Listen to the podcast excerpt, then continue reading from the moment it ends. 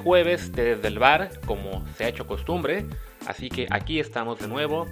extendiendo uno de los segmentos del programa de ayer, que no tuvo tanta difusión en el titular del programa o en redes sociales.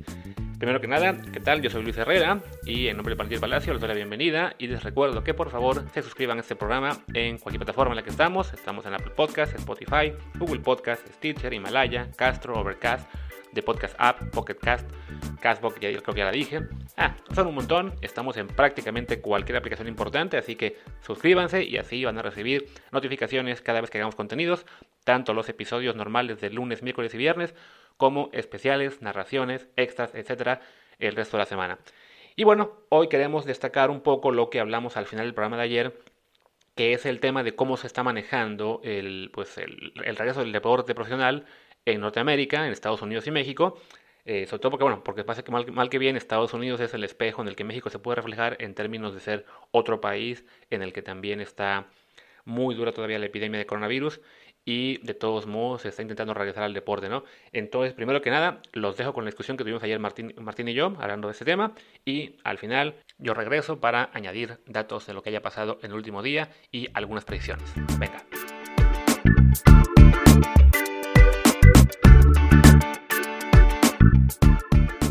¿Qué te parece? Vamos a empezar con esto, un poco hablando del tema en Estados Unidos y ver cómo se refleja un poco eso en México. Primero, Dale. para explicar a la gente cómo están haciendo en cada liga para tratar de devolver la actividad. Sobre todo porque, bueno, la comparación con Estados Unidos es mucho más apropiada que con Europa, porque a fin de cuentas en Europa las ligas que han regresado lo han hecho en un, en un ambiente en el que el coronavirus está mucho más controlado y entonces es más, es más factible aplicar buenos protocolos y que haya pocos contagios y pese a ello los hay, como fue el caso este del Fuenlabrada, incluso apenas también subimos ayer que se contagió Mariano del Real Madrid, que también tiene influencia esto en,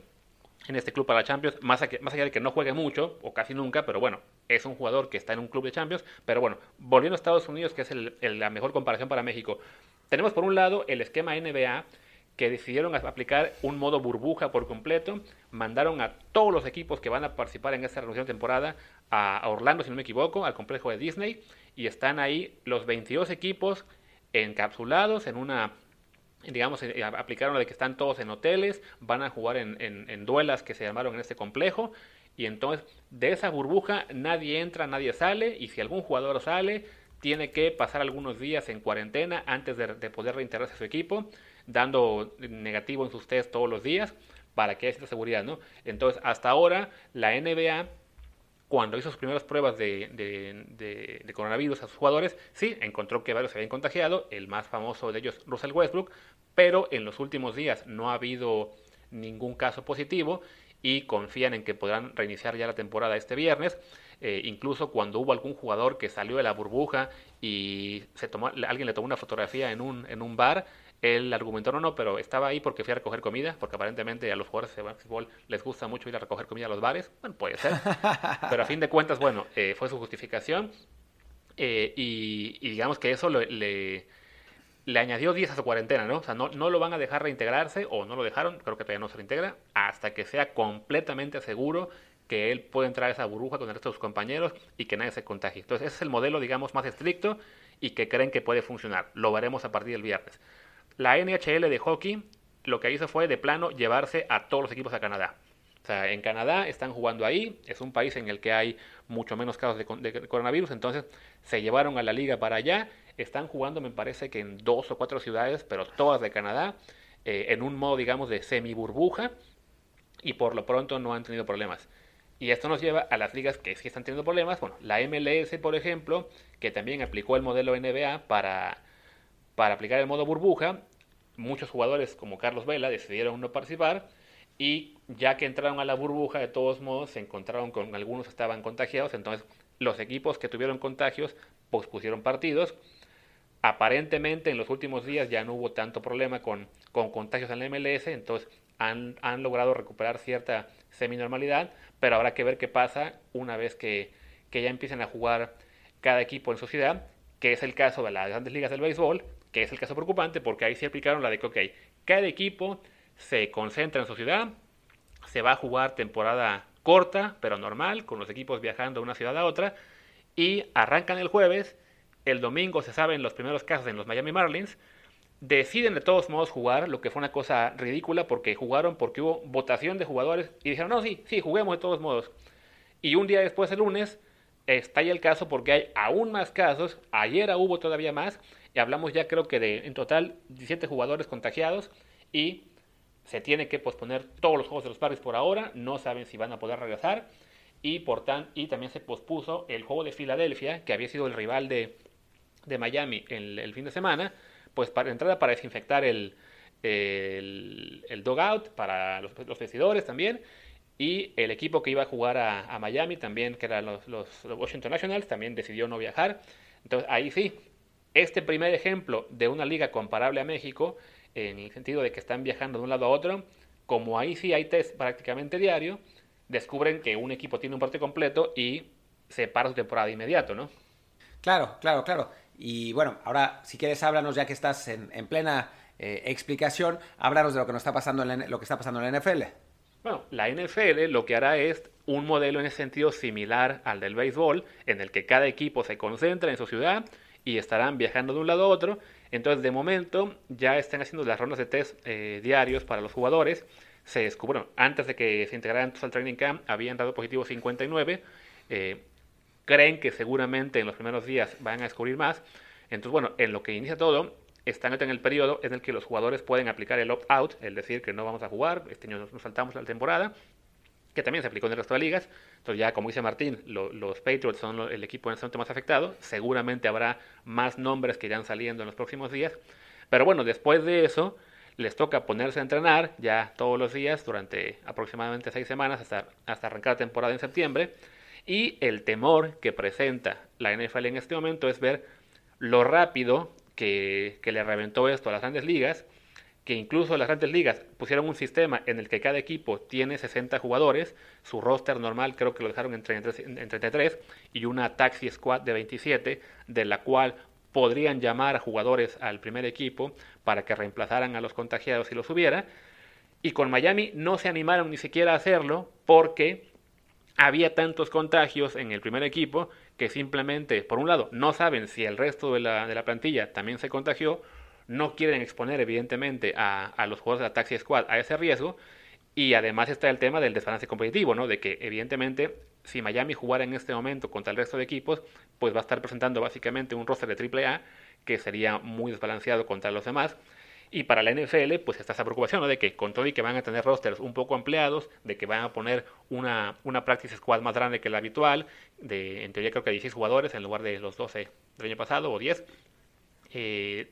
pues está ese peligro, ¿no? Que, ok, ¿qué pasa si de repente un, un lunes un, o un viernes tenemos un brote de, de 5 que al día siguiente se, se estalla a 10? Pues estarán otra vez también en la preocupación de que quizá se tengan que postergar o cancelar partidos, ¿no? Entonces, sí, para la NFL en este momento está ese miedo de que quizá no sea tan buena idea seguir la, la idea de no tener este, ninguna burbuja y más bien pues buscar la forma de que los equipos no, no tengan contacto con el exterior, ¿no? Porque ese es el gran problema. O sea, lo que le está yendo bien a la, NBA es que los jugadores están completamente confinados y entonces el riesgo de contagio es mucho menor, pero con un equipo de NFL en que tienes por lo menos 50 jugadores, más todos los de práctica squad y demás, pues es muchísimos jugadores que van y vienen del, del, edificio del equipo, del, estadio, a sus casas y, y que pueden hacer vida normal y que por más que se les diga no salgan a la calle, no vayan a bares, no vayan a nada, pues siempre está el peligro de que haya uno o dos que se salten las reglas y esto acabe transmitiendo el virus a, un número importante de jugadores, ¿no?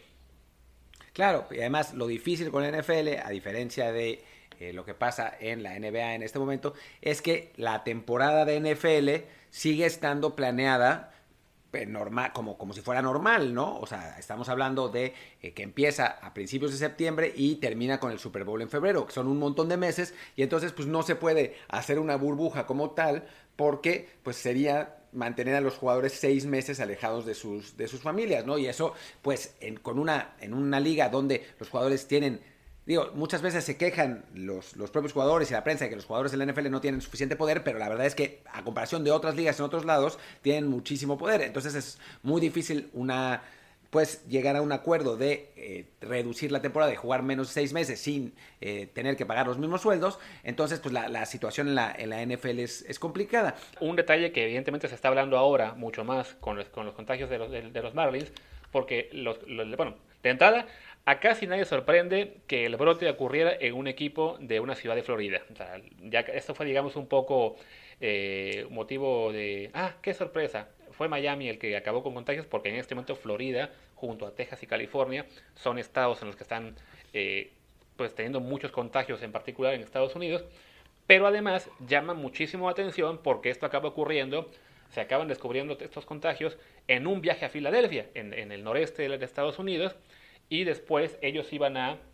y Filadelfia iba, iba, a enfrentarse después a Nueva York, mientras que Miami iba a recibir a Baltimore y Washington, si no me equivoco, todos los equipos del noreste de Estados Unidos, que son, es una zona que en este momento tiene ya más o menos controlada la, epidemia, ¿no? Entonces, esta situación con Miami también llamó la atención sobre el hecho de que el hecho de que hagan la liga, tanto la, la de béisbol como la de fútbol americano, manteniendo los viajes, está exponiendo a traslados a equipos de zonas en las que están bien contra, contra equipos de zonas en las que no están absolutamente nada bien y por tanto se pone en peligro en general a la población de Nueva York, de Massachusetts, de, de, Centro de Columbia, de Maryland, de, esas, de esas regiones donde ya no hay tantos contagios, se está eh, de cierto modo invitando al virus de regreso al llevarles equipos de Florida, de California, de, de Texas. Entonces es otra razón por la cual en este momento la NFL,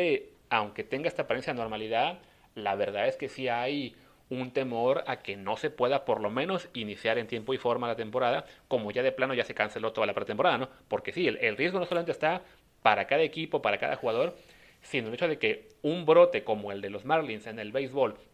que ocurriera esto con los Dolphins, que son el triple de jugadores viajando a, una ciudad de, pues a Nueva York, a Boston precisamente, que son sus rivales de división, o a Buffalo, Nueva York,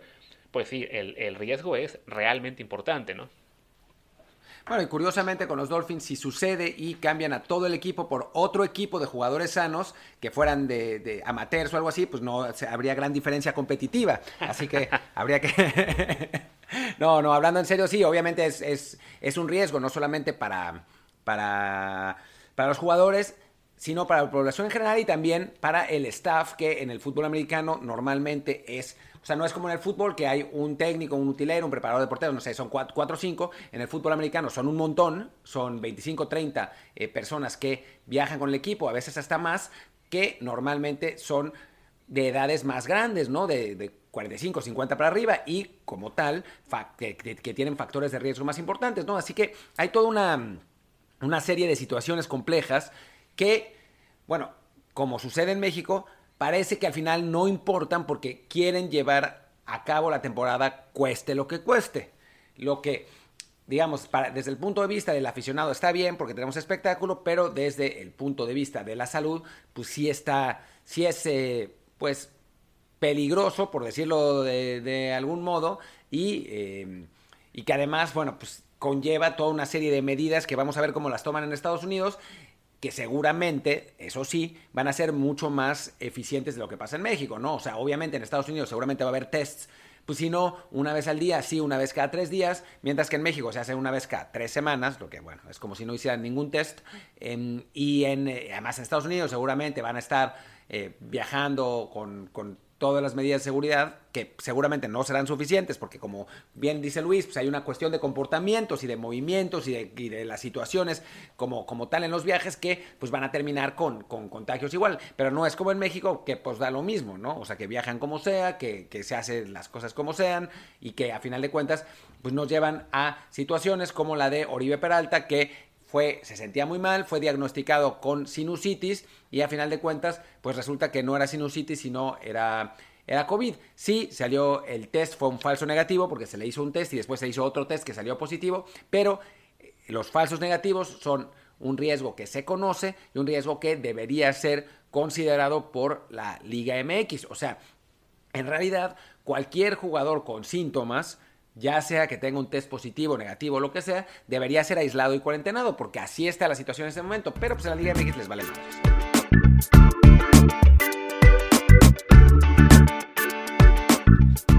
Pero ¿saben dónde no les vale madres esto? En la Fórmula 1 y esto es porque hoy nos enteramos de que Sergio Pérez está en este momento sin reportarse a Silverstone para la carrera de, de Fórmula 1 este fin de semana porque en su último test de COVID dio un resultado no concluyente, ese es el término que se usó, entonces se le ha mantenido aislado hasta que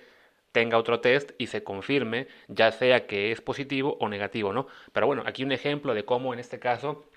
una competencia mundial se toma muy muy en serio el que no haya el, mínimo riesgo posible en el, caso del coronavirus. Ya sabemos que bueno, en este momento la Fórmula 1 regresó a la actividad con carreras en circuitos vacíos, o sea, no hay público, igual en un modo de burbuja mundial, por así decirlo, en el que todo el, todo el circo de la Fórmula 1 vuelve, viaja al país en el que se va a presentar y están todos en el hotel y del hotel al circuito y no interactúan con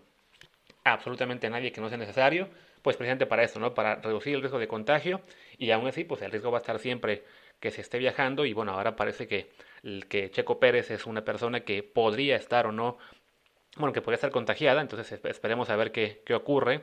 con su caso, pues para saber qué, qué es lo que va a pasar en esta carrera, que además, pues muy mal suerte para él en este caso, si sí está contagiado, porque le haría perderse por lo menos dos carreras en un momento en el que justo estamos esperando que tenga una temporada muy buena y pues se presenta esto, ¿no? Pero bueno, a fin de cuentas la salud está primero y no solo la suya, sino la de la del resto de su equipo, ¿no? Entonces, y de, competidores. Entonces, no se puede más que aplaudir a la Fórmula 1 por, por tomar toda la precaución necesaria para que no haya mayor posibilidad de contagios, ¿no? Y bueno, ahora sí, recopilando, bueno, lo que hablamos en el programa de ayer, eh, voy a hacer un breve repaso por cada liga eh, de las que hablamos para actualizarles un poquito. El caso de la NBA, pues lo que les dijimos, que están en modo burbuja total, y reportaron ayer que ningún jugador de la liga ha dado positivo en la última semana, entonces están listos para arrancar este viernes con el, bueno, el, reinicio de la, de la, liga antes de llegar a los playoffs. En el caso de la NHL estaba yo con la duda de si estaban en dos o cuatro ciudades, les confirmo que son en solamente dos, van a estar en Edmonton y Toronto y ahí van a regresar el 1 de agosto para igual un formato modificado de la temporada para tratar de acabar, similar un poco a lo que están haciendo en la NBA y lo mismo, están todos los equipos de la conferencia del oeste en una ciudad, todos los del este en otra, y solamente habrá un viaje que será cuando sean las finales para que ya pues un equipo tendrá que moverse a, a otra ciudad. Y también en la NHL reportaron esta semana que no han tenido absolutamente ningún caso positivo más de coronavirus en los últimos días. Entonces, bueno, pues está ahí demostrándose que el modelo de burbuja funciona eh, bien para continuar la actividad de esas ligas, en contraste pues, con lo que es el, tema del béisbol, que ya hablábamos ayer del tema de los Marlins, que no, que no pudieron jugar y siguen sin poder jugar por el tema de, del coronavirus, incluso también los, partidos de Filadelfia tuvieron que posponerse también, los, los de contra, contra, los Yankees, pues por el temor a que hubiera a que hubiera contagios, entonces no jugaron toda la serie contra Nueva York, ya regresarán este, este jueves a la actividad, creo, con un, con un partido doble, o bueno, creo que ni siquiera fue para el, para el jueves, creo que es para el sábado, justo ahora lo leía. Sí, el sábado regresarán los Phillies a jugar contra Toronto. Eh, entonces, sin haber estado contagiados ellos, pues los han puesto también en, una especie de cuarentena para no arriesgarse a más contagios y es hasta que ya tienen una cierta claridad de que no hay nadie más infectado del lado de Phillies, pues que los dejarán volver a jugar. Y en el béisbol, pues tan preocupados están en este momento con el tema de, de, lo, de lo que pasó con Miami, que aún no está claro si podrán volver a jugar o no, mínimo no lo harán esta semana, que la liga, bueno, que las grandes ligas ya enviaron un memorándum a todos los equipos para decretar que,